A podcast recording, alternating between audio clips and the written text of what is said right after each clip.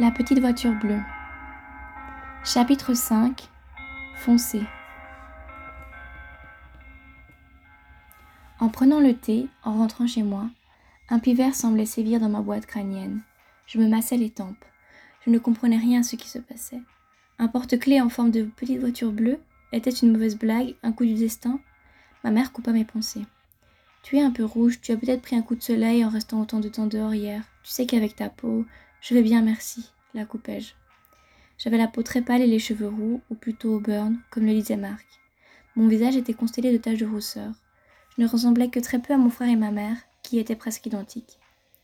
Le ciel s'assombrit d'un coup, ravalant la lumière dorée qui envahissait notre cuisine. Je vérifiai la météo. Il allait pleuvoir cette fin d'après-midi. Je pris mon anorak et sortis. L'eau allait me faire du bien. Je m'attendais à la voir, cette chose bleue à moteur qui m'avait empêché de dormir et de profiter de mon début de semaine, sauf qu'elle n'était pas là. Avais-je rêvé? Avais-je déliré? Je ne comprenais pas. C'était frustrant. De légères gouttes humidifièrent mon imperméable alors que je restais planté devant le vide. Il n'y avait aucun moyen de savoir de quel enfer était sorti cet engin paradisiaque. Je fermai un instant les yeux, tentais de la reconstruire. C'était une petite voiture, parfaite pour la ville et les petites routes. Elle était un peu abîmée, un peu éraflée et parfaitement bleue. C'était dommage de ne pas la soigner plus. Arrivé au bord de la rivière, je m'accroupis. Il y avait deux rues à traverser, ça m'avait donc pris presque quarante minutes. J'enlevai mes chaussures et mis les pieds dans l'eau. La fraîcheur me fit frissonner, m'arrachant un sourire. La solitude était agréable. C'est dans cette rivière que mon bateau en bois devait être lancé. C'était encore un souvenir insoupçonné que mon esprit me gardait, bien au chaud. Mais nous ne l'avions pas fait, ce jour-là, mon père et moi. Nous ne l'avions jamais lancé. L'occasion nous avait manqué, je suppose. Quelques mois plus tard, alors même qu'il me semblait en bonne santé dans ce rêve, il était décédé.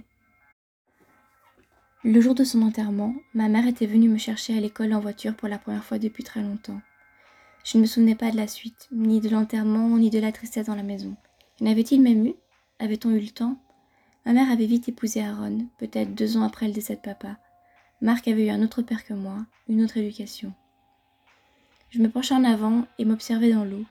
Je lui ressemblais. J'avais les mêmes yeux ronds, les mêmes iris noisettes. Je clignais des yeux, balayant mes taches de rousseur avec mes cils. Mon père avait le crâne parsemé de cheveux gris, qui juraient avec ses cheveux roux. Les miens étaient plus foncés, mais tout aussi bouclés.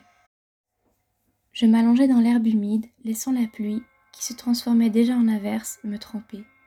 Les jours pluvieux semblaient les plus rassurants. J'étais bercée par le bruit des gouttes heurtant le sol. L'atténuation de tous les autres sons me calmait, me donnait l'impression d'être seule dans un monde agréablement vide. J'étais en sécurité, sous le gris des nuages, loin de cette source de distraction qu'était le bleu du ciel. D'un autre côté, ces jours-là me décevaient. L'herbe était plus verte, l'asphalte plus gris et le ciel moins bleu. Tout était moins intéressant, tout était moins interdit. Je me demandais toujours jusqu'à quand ces nuages entraveraient la beauté du monde, quand le soleil nous illuminerait à nouveau. J'étais tiraillée entre l'envie qu'il revienne et la peur de le voir à nouveau. J'étais tordue, j'étais fêlée. Je me blottissais contre la pluie et ses amis ouateux pour les repousser ensuite. Autour de moi, il y avait du gris, du vert, du brun, du gris, du vert, du brun, encore du gris, mais pas de bleu. J'étais dépendant. Je soupirais tout en murmurant. Faites que le bleu revienne. Rompant le calme, une voiture s'arrêta proche du barrage. Je tournai la tête. J'imaginais le frein à main être relevé et entendis la porte claquer. Je me redressai et essuyai l'eau sur mon visage. Mes cheveux collaient à mon front. Mon anorak dégoulinait, si bien qu'on aurait dit que j'avais sauté directement dans la rivière. Je mis une main en visière. Elle était revenue. L'automobile bleue céleste et humide luisait, fluorescente. Je tournai la tête, cherchais le conducteur du regard. Il n'y avait personne. Je me levai comme un automate et me dirigeai dans sa direction. Je ne sentais pas le froid, pourtant j'étais trempée jusqu'à l'os. J'avais mal refermé le col de ma veste et les gouttes s'insinuaient dans mon anorak pour rouler le long de ma colonne. Je ne tremblais pas. Je me retrouvai rapidement face à la voiture, hébétée. Je penchai la tête, m'accroupis à côté de l'engin et appris la plaque d'immatriculation par cœur. Je voulais être sûre de la reconnaître. Je me redressai et vis à travers le pare-brise, suspendu au rétroviseur, un minuscule talisman.